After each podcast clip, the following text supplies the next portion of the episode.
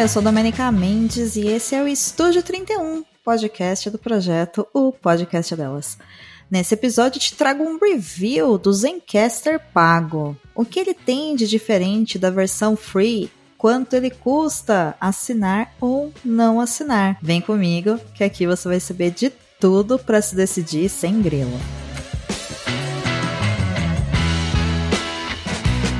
Apesar de muita gente ter conhecido Zencaster entre 2020 e 2021 por causa da pandemia, essa ferramenta foi um xodozinho dos podcasters por muitos anos. E não é à toa, quando a gente ainda precisava fazer gambiarras para gravar à distância, o Zencaster chegou e trouxe a solução. Um estúdio online extremamente fácil de mexer. Basta um login, um link e pronto. Você tem tudo lá. É só gravar e ficar tudo em faixa separada. Aqui, vale um adendo. As opções do Zencaster gratuito e pago sempre existiram. Porém, assim como a maior parte das ferramentas online, especialmente as de comunicação durante a pandemia, o Zencaster também ficou 0800 para seus usuários. E aí ele ficou mais popular e muita coisa melhorou, é claro, porque quanto mais gente usa, melhor fica. E depois as coisas mudaram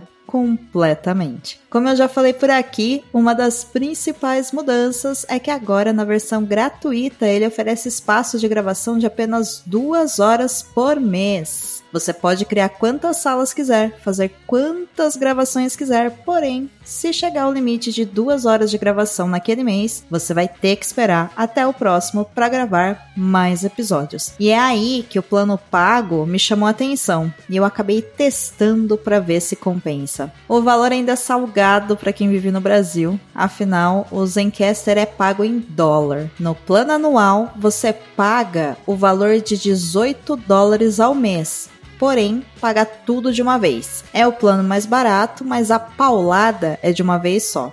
Já no plano com um pagamento mensal, você paga 20 dólares por mês. Tudo isso acreditado direto no seu cartão, sem estresse e sem BO.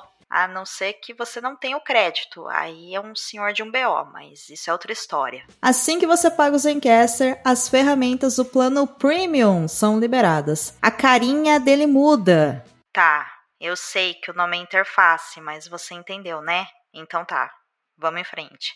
As três principais características são a gravação de arquivos de áudio em Wave de 16 bit 48K ou de vídeo em 1080p a possibilidade de você sincronizar o Zencaster com o seu Google Drive ou Dropbox. Assim, os arquivos sobem sozinhos pouco tempo depois eles estarem disponíveis para download. E, por fim, uma botoneira que você pode personalizar para o seu podcast. Se você não sabe o que é botoneira, eu vou te explicar. Imagine uma mesa cheia de botões, onde você coloca seus efeitos sonoros favoritos, as vinhetas, a trilha sonora do seu podcast. Enfim, tudo ali prontinho, só para você clicar e ele ir pro ar. Isso é uma botoneira. O que pode ser bastante divertido e agilizar a sua produção de podcast dependendo aí da sua habilidade. Sem falar que pode trazer mais dinâmica e diversão durante a conversa com quem está participando. Dando uma carinha mais de rádio, fazendo as pessoas se soltarem mais, sabe? Ah, importante dizer que no plano premium você pode fazer quantas salas quiser, quantas gravações quiser, seja em vídeo ou em áudio ou em vídeo com áudio. O que eu gosto de fazer é criar uma sala personalizada para cada episódio que eu gravo, seja meu ou de clientes. Assim, quando eu preciso de algum arquivo, eu vou direto na pasta e consigo encontrar com bastante facilidade, seja no Google Drive, no Dropbox ou dentro da própria plataforma do Zencaster. O Zencaster também está trazendo soluções para o podcast, como a criação do feed RSS e o serviço de hospedagem. Soluções não faltam e detalhe, tem a opção para Creator totalmente gratuita com a hospedagem já inclusa, mas com recursos de gravação limitadas. Então, se pagar o Zencaster para você ainda está distante, mas você busca aí um serviço de hospedagem para o seu podcast, dá uma olhadinha lá, porque pode ser que essa seja a solução que você está buscando nesse momento. Para fechar esse episódio, vale aqui sempre lembrar que o Zencaster é um estúdio de gravação de podcast que capta o áudio e o vídeo local de quem está na chamada. Isso significa que quando você aperta o botão de Stop Recording, vai levar alguns minutinhos para que os arquivos fiquem disponíveis para download e depois para que eles subam na nuvem se você fez a sincronização. Esse tempo para liberar vai depender da capacidade de internet das pessoas envolvidas e quanto a isso, não tem muito o que se fazer. Tem que esperar mesmo. E ele não funciona em celulares, a não ser que você abra através de um navegador. Mas mesmo assim, eu testaria antes porque Vai que não funciona, né?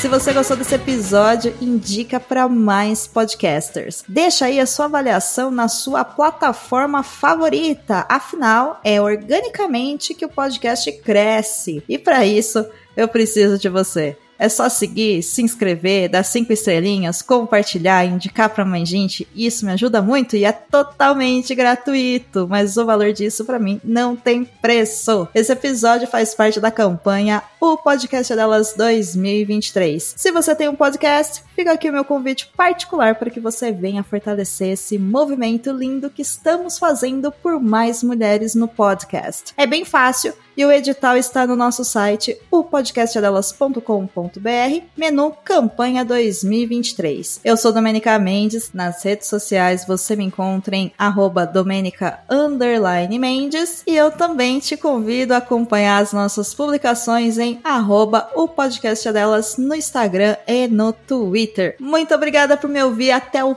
próximo episódio e bora fazer podcast!